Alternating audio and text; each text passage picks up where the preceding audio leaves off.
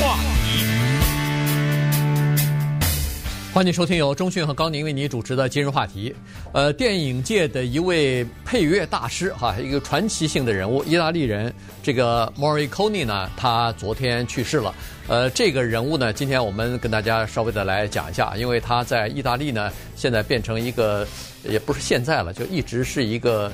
呃，了不起的人物哈，他去世，你看他意大利的总统啊、总理啊都出来说话了啊，都对他的这个呃一生取得的这个音乐方面的成就呃表示呃赞赏，然后对他对过去的这个做出的贡献哈，对人类对音音乐做出的贡献呢呃表示缅怀哈，他就是这么呃离开了人世。他是上个星期的时候啊。呃，不小心摔了一跤啊，结果把那个股骨给摔得骨折了。骨折以后就住到医院里边去进行治疗，就没有想到年纪比较大了，九十一岁了，所以在治疗的过程当中呢，就去世了哈。所以呢，呃，今天我们跟他跟大家聊一下这个人，你一听他的名字 Morricone，可能不太知道是谁，但是他所配过的这个配乐啊。配过的这些电影啊，呃，你很多都是耳熟能详。呃，一听到音乐，有的时候可能就哦，原来他这是他写的，原来这是他创作的这个作品啊。所以他在这个好莱坞电影配乐这个领域当中，可能是无人能及了。对，呃，九十一岁去世，然后一共为五百二十个电影和电视配乐。我不知道这个记录还有没有别人能打破。而且今日话题在这么多年的时间里面，很难得的能够利用这样的一期节目向一个电影作曲家致敬，等于是利用这个节目呢，给大家一个机会来欣赏一些他的作品，而不是听我们讲话啊。所以这就是我们今天的原则，就是把他的一些电影配乐作品拿出来给大家听。我记得上一次我们讲类似的这个话题是 James Horner，就是给 Titanic。写配乐的这个人，他开飞机不是后来逝世了嘛？呃，他因为也留下了很多特别经典的电影配乐的作品，所以那一次今日话题讲了一次。那这今天呢，给了我们这样的一个机会，就是我们把今日话题变成了一次音乐欣赏节目，向大师表示致敬。因为 Onio Maritone 呢，他 Morricone 啊，他的这个电影世界特别的奇怪。因为我们知道什么呢？就是在电影界里面呢，一般的来说，普通的电影观众啊，是不太能叫得出来电影配乐的那个人的名字的。你我们脑子里可能都听过一些非常好听的电影歌曲，有一些电影旋律、电影歌曲真的是挥之不去。可是问你这是谁写的，你可能一时说说不出来。比如我问高宁。你能说出任何一个邓丽君的歌曲的作曲的人吗？真的，对对不对？哎，对。可是邓丽君的歌曲大家都会唱，当然我知道，呃，很多人还是能改编的，很多都是改编的。对，很多人还是能说出来一些作词作曲的，因为邓丽君她毕竟是太大的一个音乐的人物。但是我们必须得承认啊，就是写歌的这些人，电影的编剧等等，一般的来说不被提到，这是第一啊，就是他的为什么这个地位特别的独特。第二呢，就是电影当中啊，有一个铁的一个艺术的要求，就是在电影当中的电影的摄影、电影的配乐、电影的置景、道具、化妆，一律不能抢戏。嗯。呃，也就是说，如果一个电影看完了以后，大家哎呦，这个电影摄影真棒，呃，这个电影说的什么？哎呦，不记得了，你知道吗？对，对，那是不行的。以上说的那些都重要。重要极了，可是不能抢戏。遗憾的是呢，《Titanic》那首歌就抢戏了。嗯，呃，可以说是大量的人，可能《Titanic》这个例子还不太经典，因为《Titanic》例子呢，还是大量的人看过这个电影，但是同时把那个音乐也记住了。有一个我可以告诉大家是典型的抢戏，这个电影是 Kevin Costner 和 Whitney Houston 演的，叫《保镖》。嗯。那里面有个歌，对不对？对 那个歌谁都听过，可能并不是所有的人都看过那电影，而且那个电影后来几乎被划为是好莱坞的垃圾电影。呃，那个电影本身是呃陈词滥调，然后是特别的牵强，一个很糟糕的一个电影。哎，他就把那歌给留下来了，你知道吗？对。所以呢，今天我们讲的是围绕着 Ennio Morricone 围绕着他的一个电影世界，罕见的就是一大堆电影围绕着一个作曲。注意，我强调的不是说因为他作曲了，所以大家才去拍，不是了。但是突然以后，大家发现原来在他的作曲的这个其当电影当中呢，有这么一个电影世界。这个电影世界从美国的西部到芝加哥的黑社会，啊，从一艘轮船到浪漫的西美丽的西西里岛，从一个天堂电影院到。美国的西部的险恶的八恶人啊等等，我们先从我们这个故事就从二零零七年他获得奥斯卡终身成就奖开始讲起吧。Ladies and gentlemen, Ennio Morricone。啊，讲这段话的是 Clint Eastwood，呃，把他请上台，他那时候已经有点老态龙钟的样子了啊。呃，Clint Eastwood 呢也是因为主演他。呃，作曲的这个电影啊，所以一一举走红啊。然后呢，Morricone 走上来，全体起立致敬。Thank you, thank you, thank you very much. Voglio ringraziare l'Accademia。哎，接下来 Accademia，这我们至少能听懂这一点意大利语，对不对？呃，我要感谢美国的影艺学会，因为他在二零零七年以前呢。三次被提名奥斯卡最佳音乐奖，但是最后都被别人拿去了。嗯，所以在二零零七年的时候呢，给了他一个终身成就奖，那是绝对的当之无愧的。他两次登上奥斯卡奖的领奖台，第一次就是这个二零零七年，第二次一晃到了二零一六年，八十七岁的时候，他因为给 Quentin Tarantino 的电影《八恶人》的《Hateful Eight》配乐，而终于让他如愿以偿。得了不是荣誉奖，而是奥斯卡最佳电影配乐奖。嗯，除了这个奥斯卡奖之外，他其他奖也得的多了哈。这个呃金球奖得了两次啊，嗯、这个格莱美音乐奖好像有四次，然后英国的呃电影呃电影学会的这个奖好像也十几个还是二十几个，反正非常多哈。各种各样的国际的这种奖项，你可以数得过来的，基本上他他都有哈。那么呃他的这个。刚才钟迅说的好，就是你音乐啊，尤其是电影里头的音乐，有的时候你在听对话的时候，有的时候你在看一个就是他拍摄的一个整个的故事经过的时候呢，这个音乐实时的在响起，但是有的时候我们就忽略了，甚至没有听到背景的音乐，但是你仔细看的时候，很少有这个电影是没有。背景音乐的一直在呃伴随着你时时有时无的一直伴随着你，但是呢，这个呃 Morricone 呢，他就等于是呃虽然他不抢戏，但是呢，他有一些小小的东西啊，有他个人的标志，有他个人的标记在上头，就是说他在音乐和音响的混合混合当中呢，他有他自己个人的印记在上头啊，所以呢。你可能有的时候一看到这个电影，或者一听到这个音乐和某一些音响混在一起的时候，你突然想起来，哎呦，我在前头的某一部电影当中好像看过这样的或听过这样的东西。你就知道哦，原来这个又是出自这位大师之手啊！什么，他可以把呃一个怀表的滴滴答答的声音，他可以把一个呃在空中飞舞的苍蝇的声音，他可以把什么东西都给你拉进来，还一个小号的声音，一个什么呃打鼾的声音，反正他都可以拉到他的那个背景的音乐里头，变成他配乐的一部分。这个就使得整个的画面和整个的故事啊，变得格外的。吸引人，对，好，那么我们今天的音乐欣赏节目呢就开始了。呃，他登上国际舞台，一举成名，发生在六十年代。那个时候，实际上六十年代、七十年代，以至于八十年代，那个是世界电影的黄金时代之一。呃，之前还有其他的黄金时代，那个时候产生的优秀的电影，绝对经得住时间的考验。再看，再看，一遍一遍的看，它都能够让你。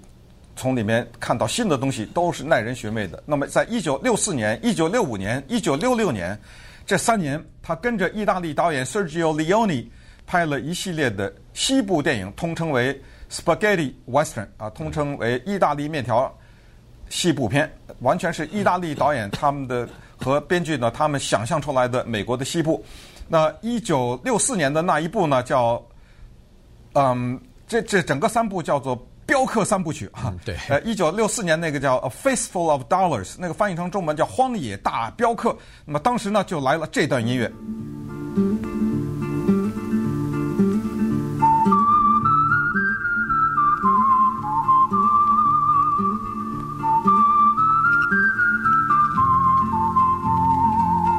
一段口哨，然后他特别喜欢用人声。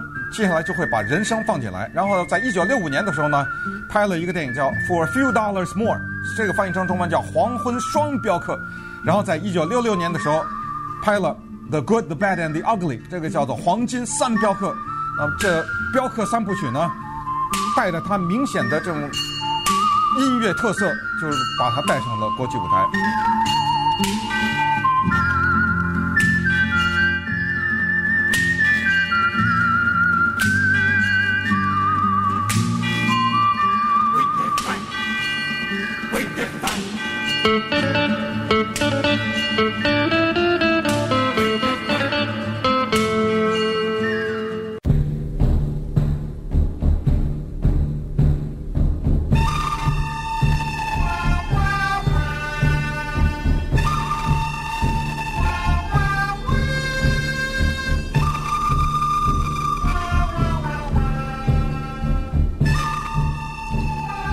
欢迎您继续收听由钟迅和高宁为您主持的今日话题。刚才那段电影音乐呢，配乐呢，呃，也是啊，Morricone 他所呃作曲的啊，创作出来的。那么这个呢是 The Good, The Bad and The Ugly，这个是黄金三镖客 的这个配乐哈。顺便说一下黄呃这个镖客三部曲啊。呃，六一九六七年，这三部尽管是六四、六五、六六年分别拍摄成功，但是一九六七年呢，一起在美国发行上市的哈，所以呢，美国一下子造成这个西部片的轰动啊。呃，当时那个 Sergio 呃这个 Leone 呃呃 Leone 呢，他是呃导演，那么这个配乐呢，一举等于这三部片子啊，把这个 Morricone 的呃音乐啊，就是电影配乐啊。呃，等于奠定了他在这个领域当中的基础了哈，同时也捧红了一位呃硬汉型的这个呃巨星啊，Clean Eastwood，因为这三部 呃这个西部的镖客呢，枪手呢，全是由那个呃克林伊斯沃德所演的，这就是为什么刚才呃二说的这个二零零七年在好莱坞的这个奥斯卡颁奖典礼给他颁那个终身成就奖的时候，让克林伊斯沃德给他颁奖，就是这个道理。他们一九六十年代合作。然后捧红了两个大师级的这个人物哈，那呃这三部曲啊，镖客三部曲之成功，呃用一个数字告诉大家，三部曲加在一起，三部片子的拍拍那个拍摄成本加起来两百万美元不到，嗯，结果最后三部片子在全球的票房两亿八千万。对，呃，请注意，你的两百万和两亿都是一九六几年呐。对啊，这个不得了啊！这对于一个电影来说，所以 Sergio Leone 作为导演呢，他抓住了一个就美国的西部片的导演呢不走的一个路子，就是歌剧一般的表现。而这种歌剧一般的表现，我们也知道，意大利人他血液当中就流着歌剧。在一九六八年的时候，推到了极致啊！在一九六八年的时候呢，Sergio Leone 就推出了他西部片的那种皇冠上的那颗珠子，叫做《Once Upon a Time in the West》，美国西部往事。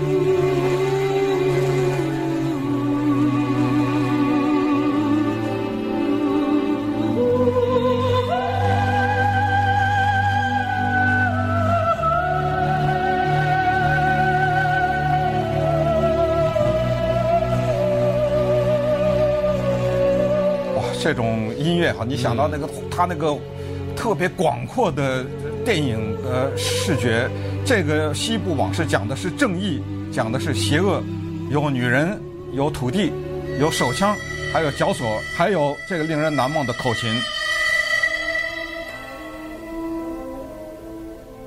哎，这就是呃这一段的音乐。然后这是一九六八年的 Sergio Leone。然后接下来呢，到了。一九八四年的时候呢，他经过了长达十年的策划和筹备，导演 Sergio Leone 呢就准备拍《Once Upon a Time in America》，刚才讲的是西部往事，这个呢叫做美国往事。那毫无疑问，那么他又再次请到了呃 Sergio Leone 啊做他的呃作曲。那么这个美国往事呢，当他出来的时候，他有两个版，一个短版，他其实只有这个电影长达四个多小时，后来他剪成了一个短版，没有默默无闻啊，没有成功。后来他觉得不对。他里面用了这么多的明星啊，那以主要是以 Robert De Niro 为首，所以他回去重新剪接了以后，弄一个两个半小时的。没想到这个一下呢，不得了了啊！这个电影呢，成了一个罕见的一个电影的精品，也我觉得也是 Sergio Leone 作为一个导演，他可能是最成功的一个电影了。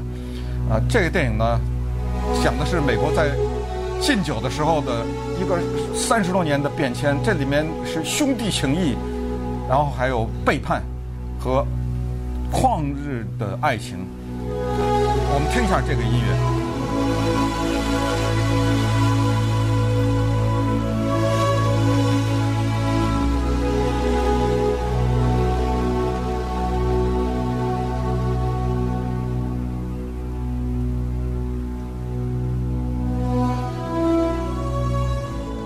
意大利，意大利人在。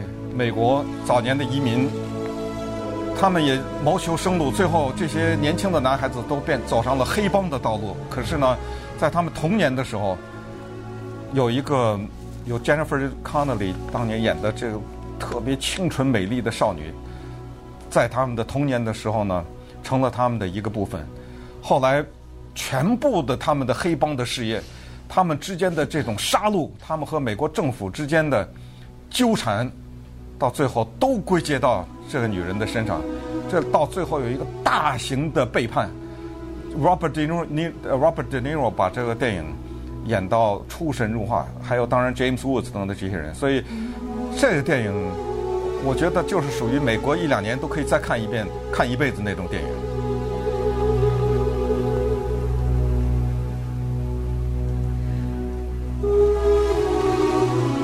大家发现他喜欢用人声哈，就是在音乐当中混搭和声，对，混搭人的声音。呃，Ennio Morricone 是一个少年天才呀，对，要看看他们家的历史就可以看出来了。对，呃，他是这样子哈，他父亲呢是一个乐手，他是吹吹小号的哈。这个他呃 m a r i c o n i 呢，他兄弟姐妹一共五个啊，所以呢他是其中的一个。那么他这个音乐方面的天才啊，很小的时候就显露出来了。这可能跟他父亲的遗传和教育和培养有关系哈。因为从小的时候，父亲就教他识那个五线谱，然后就教他吹小号，然后就教他各种各样的乐器。呃，据呃 Morricone 他自己说，他做第一首曲子的时候，当然儿童作品很简单的，六岁。六岁的时候写的他的第一首曲子，当然这是练习作品啊。但是那时候你想，这么一点点的小孩子，他居然可以把谱子变成一首完整的一首哎一首曲目，不管是一首歌曲也好，儿歌也好，这就了不得啊！这个小孩子。五六岁的时候，我们都知道自己只会学的人跟着人家唱，哪能自己稀里哗啦给他呃组合起来变变成一个自己的东西呢？哎，他居然就可以这样子哈。后来他就开始学习啊，到呃学呃正规的学习。他后来去去了这个意大利的国家音乐学院来进行学习，呃也是学。呃，小号啊，然后学这个作曲，同时学指挥啊，放在一起。后来他既是作曲家，同时也是指挥家啊。他指挥自己的这个交响乐队啊，呃，写各种各样的交响乐曲啊，呃，这个音乐会的作品啊，他也有啊。当然，他是以这个电影配乐为主，电影音乐为主，但是他也写过其他各方面的这种音乐的作品，所以他是受过专门的训练的。后来据说是他是什么这个。人家四年的功课，他两年就上完了，轻轻松松的。然后平常的时候该干什么干什么，呃，这个让人家觉得非常的羡慕嫉妒恨呐。这家伙怎么我们做不完的功课，他做不完的东西，布置下来的东西，他一会儿就弄完了，他一会儿就做的比我们还好，这个让人有点气不打一处来。对，那后来呢，他又和意大利的另外一个很诗情画意的导演叫 Giuseppe Tornatore 啊，跟他合作。他们俩首先合作的呃这个电影呢叫《天堂电影院》（Cinema Paradiso），呃，Cinema 天堂电影院后来那一年得了奥斯卡最佳外语片奖。他讲的特别简单的一个故事，但是里面意味深长，就是一个小孩子，他小的时候跟他们当时镇上的一个电影院的电影放映员两个人之间的关系。我们也知道，一般的来说，成年人他不愿意搭理小孩子。嗯。呃，五六岁的小孩子跟你有什么话说呢？可是这个电影放映员呢，他常年在这个小房间里放映电影，比较孤独。那么这个孩子后来就进入到他的生活当中，跟他有一个独特的友情。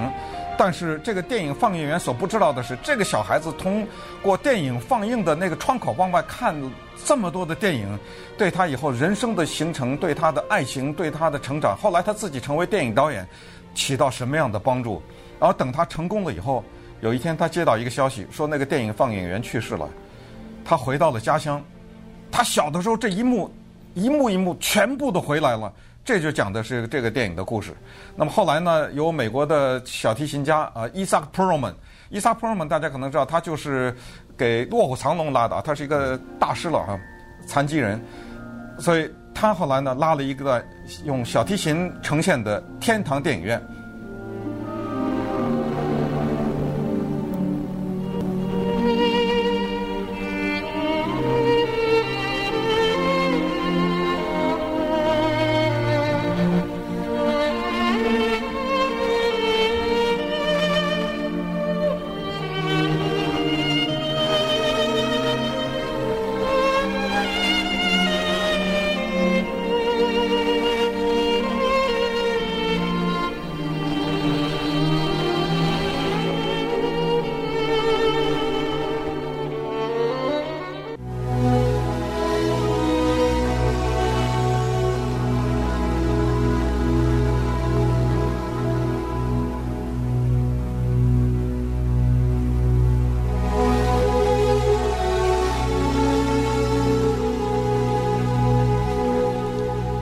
欢迎继续收听由中讯和高宁为你主持的今日话题。今天我们给大家介绍的呢是昨天刚刚去世的意大利的一位传奇的电影的音乐大师啊，Morricone。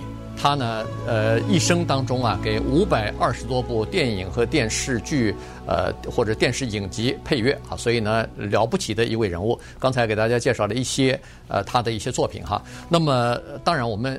这种时间里边只能选择一些呃片段，跟大家一起来回忆一下哈。呃，如果你没见过这位大师的话呢，我告诉你，这是一个长得温文儒雅的，有一副像教授一般学者外形的这么一个人物哈。这个一头飘逸的白发，然后在人前经常是带着领结哈，意大利人的那种呃。这这这种就是特别注重外表的这么的一个呃艺术家，非常精致的一个人，哎，非常精致的一个人。呃，你从他的音乐当中就可以呃听得出来他的这种灵气哈，他的这种呃才华。那么他写作呢是这样子的，他有的时候啊会憋在家里边好几个月，几个礼拜是经常的，甚至有的时候一两个月不出门，就在家里边。这个写作啊，他和其他的作曲家不太一样。其他的作曲家，不管是做歌曲也好，做歌剧也好，还是做其他的音乐也好，基本上都是在一架钢琴的旁边写，一边弹一边写写一段，然后再弹弹再写一段。他不是，他就坐在他的那个桌子上。人们说你不弹吗？他说不，他说我所有的音符，所有的音乐都在我的脑海里头弹着呢，都在我的脑海里奏响了。所以呢。他是靠非常，就是他对音乐的了解，对个这种这个各种各样乐器的搭配和音符的这种了解和掌握，已经不需要再在钢琴上听到那个声音了，他已经完全都在自己的脑海里头了。哦，我们知道写电影音乐啊，它跟写流行歌曲啊、交响乐啊等等有特别大的不一样，是什么？就是电影音乐只有一个目的，就是烘托气氛。刚才高宁说，有的时候电影看完了以后都不记得音乐，这就对了。嗯，对，要让你不记得，其实才是真正的目的。你比如说到了一个地方，你突然就觉得特别的难过，可是你忘了是那背后有一个抒情的音乐在那烘托着呢。你可能到了一个地方，啪的一下吓你一跳，呃，那是因为在恐怖的时候也有也有音乐啊，对不对？所以电影音乐的独特就在于它有一个对于烘托气氛的要求。比如我问大家，我们看好莱坞电影很难躲过一种戏，叫追车。嗯，你再想想，你记得你仔细想想，那追车的时候有有音乐吗？十个有九个有，我告诉你，对你不会记得的，这就对了。因为那个音乐，它用它的节奏也好，它用它的特殊的表现形式也好，使得这个追车变得更紧张，所以他要写追车。但是另一个电影，他要写一男一女在林中漫步。换一下，这个电影里是妖魔鬼怪，或者在一个古战场上的一个大型的历史战役。你想，这个对作曲家的要求是很高的，对对不对？你如果你只是一个写流行歌曲，我一点也不贬低流行歌曲这些人，因为他们毕竟。丰富了我们的生活。我只是说，如果这个人特别擅长写流行歌曲的话，他未必能处理那个大型的历史战役啊，对不对？你想一想，所以，可是一个电影作曲家来说呢，当这个活儿来的时候，你脑子里要有这个旋律。所以很多不得了的电影作曲家，我们真的你得承认，就是他的脑子，他在想事情的时候呢，他已经多年的音乐训练，使得他们这个思考的方式跟我们已经不一样了。就是说。他们思考事情的时候，我们想的是句子，我们脑子里主语、谓语、宾语，对不对？他一定是用音符想的，他一不是音符，他一定是用旋律想这个事情。就是遇到一个什么事情很悲哀的时候，可能我们脑子里出现的是画面，我们的亲人等等，他就有个旋律出来，对，你知道啊？所以这就不得了。所以他呢，脑子里有，你光有旋律还不行。你那个旋律还能得跨界，就是要从你的脑子里跨出来去打动其他的人。我脑子里也可以出一个旋律来，我到我一唱出来，你可能这不好听啊，对不对？对，我我听了你这，我不觉得难过呀。听了他那个，你根本连电影都不用看，你眼泪已经快下来了，嗯，对不对？对，他他这种穿越力不得了。对，再加上他，再加上他的那个，就是说各种各样的气氛，各种各样的题材，他都的。能掌握都得能，呃，写到自自己的作品里头，这个本身就不得了哈。他刚才说了，紧张的他有，这个爱情的他有，这个古典的有，西西部片他有，呃，这个讲帮派的什么各种各样的东西他都有，现代的也有哈。所以这就考教一个人的功力了。那这个啊，Morricone 呢，他在这方面真的是大师哈，所以他那个片约不断呐，他那个。呃，尽管二零一六年才获得奥斯卡的最佳原创那个音乐奖，但实际上在这个之前，他在这个领域当中的这个地位是已经奠定好了的，无人可以撼动的。他有的时候最多的时候，一年要给二十几部电影，嗯，写这个音乐，写这个配乐。你想，一部电影如果要算两个小时的话。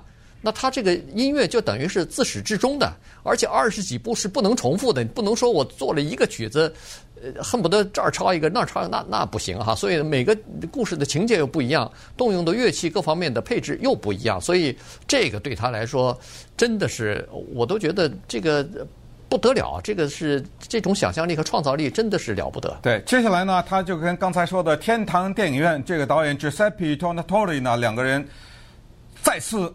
出手来了三次合作，其中呢，经典的一次叫做《Legend of 一九零零》，叫做呃海上钢琴师。另外一个电影呢叫《Malena》，这个电影呢是叫《西西里美丽的传说》。西西里美丽的传说讲的是一个淡淡的故事，但是有战争，所以讲的是一个少年爱上了一个美丽的成年的女性。他们两个年纪差的很大，所以这个没有什么说这个关系可以往前发展的任何的机会。但是，就像我们很多的时候，小孩子七八岁、十几岁爱上了我们的女老师一样，对不对？呃，它是反映的这么一个故事，在一个大的战争为背景的前提之下，西西里美丽的传说 Melena，然后呢，The Legend of 一九零零不得了的一个电影。这个电影我这么说吧，就是今天我们介绍的这电影，如果有一个你没有看过，必须得补课。这个这真的是没有任何道理，因为他们是就是世界电影一年那么好几百，不知道数百万计吧，到最后能够脍炙人口留下来的也就那些嘛，对不对？这些就都是那个《The Legend of 一九零零》海上钢琴师 Tim Roth 主演，说在一个大型的海上游轮上面呢，有一个弃婴，不知道谁给扔在这船上了。那么这帮船上的人就把他带大。然后这个人呢，这个孩子呢，他就一辈子没有上过陆地，他从来没有离开过这条船，从小长到大。可是呢，这个船上有一个舞厅，这舞厅里有一架钢琴，他就伴随着这个钢琴长大了。他什么事情都没有，就弹这个琴。那么到了最后呢，这个琴弹到了出神入化的地步。在这个电影当中有一场戏，不不用太剧透，叫做钢琴决斗。这个时候有一天，船上来了美国的黑人的爵士钢琴大师，然后大家都听说这船上有这么一个神人啊，会弹钢琴。然后那个爵士钢琴大师呢，说我跟你露一手，你在我面前你也敢叫会弹钢琴啊？露了一手，呃。点着一支烟，抽了一口，然后把那个烟呢轻轻的架在了这个钢琴的旁边。他的目的就是，我要在这支烟烧完了以前，因为这个烟呢要是烧到后来就把钢琴给烧了嘛，所以我要让这个烟烧到那个钢琴以前呢，我把这个曲子弹完。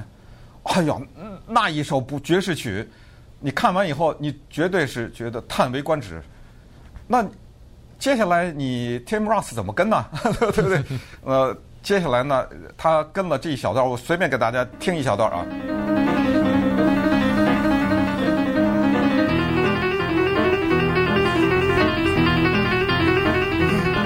然后呢，他也放了一根烟在这个钢琴上面，呃，只不过他的那根烟呢没有点着。哎，大家觉得奇怪，你这烟没有点着，你是要怎么？这根烟有什么用啊？对不对？嗯，对。我这绝对不透露。到了那根烟发挥作用的时候，就全场的人那个下巴全掉在地上，就全都惊呆了哈。然后我们来听一听这一段精彩的钢琴。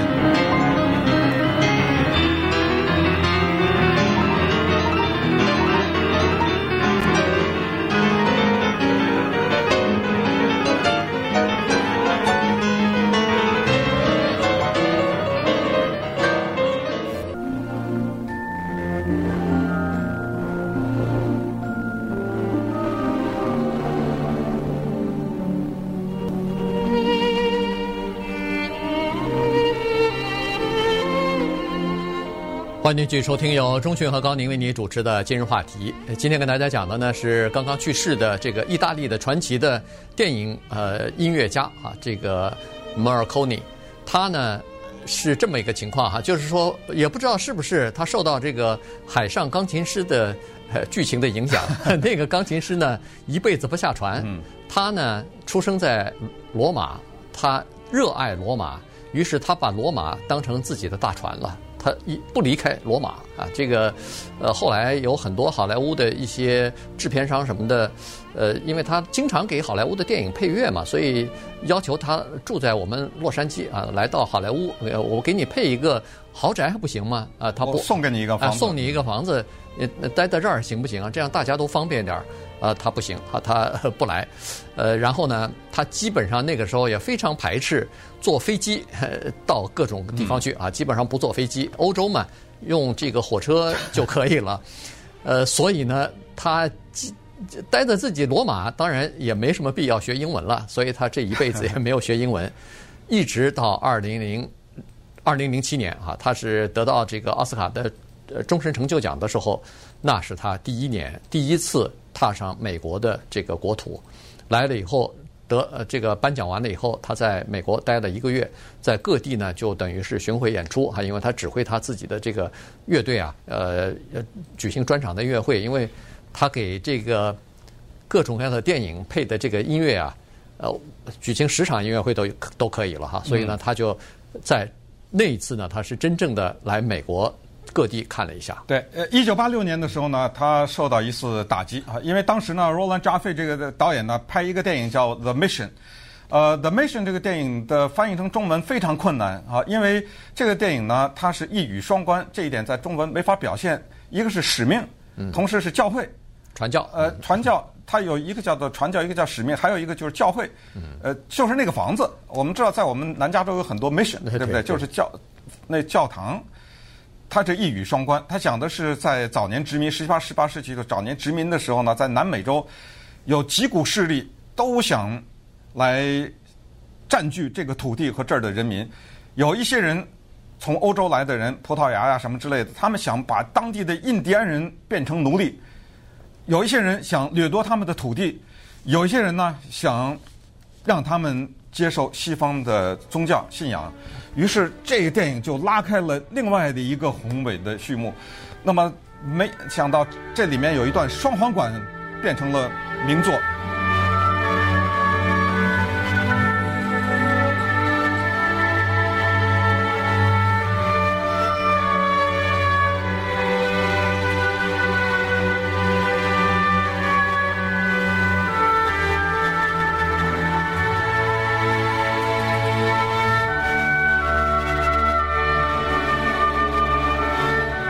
不知道多少人听过这段音乐啊？后来还有人把它写了歌词，变成了流行歌曲。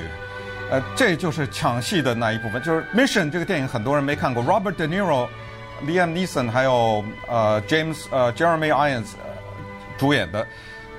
Jeremy Irons 他就是这个天主教的耶稣教的教士，他身上背了这么一个双簧管，只身来到了风景壮丽的南美洲进行传教。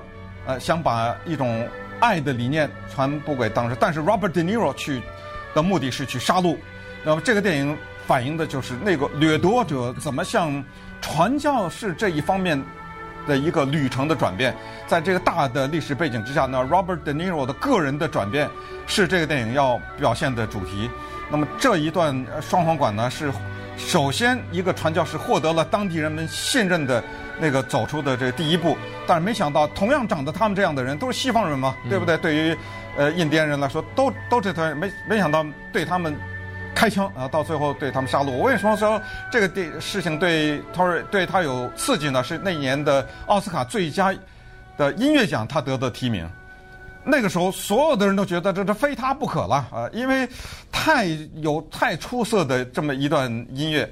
可是那那那呃那一年呢，却给了一个爵士电影叫《Round the Midnight》得去了。那么他后来在接受各种访问的时候，他说：“我跟你们说实话，他说我不想再得任何其他奖了。在音乐界里面，我能得的奖全得了，而且还不是一次。这奥斯卡就是不给我啊。”他说：“在我的心上啊，留了一个大洞。确实，因为谁知道下一次，因为。” Mission 这个电影的作曲呢，真的有点在他的生活当中，在他个人认为是登峰造极了已经。你说他以后再弄一个，再超过这个，非常的困难。所以呢，那一次他就表达了这个遗憾。因为刚才我们听到的是一段双簧管，其实它还有反映南美壮丽的河山和那个大型的对印第安人杀戮的时候。可是我们知道，在这个电影当中呢，他却没有用。恐怖的音乐，当南美人中枪，就印第安人，他们不穿衣服嘛，上上边光着身子，被一枪一枪的打在地上，血流成河，几百几百的被打死的时候呢，我们听到的却是这一段音乐，所以我们就用这段音乐作为今天节目的结尾，同时向 Ennio Morricone 表示致敬。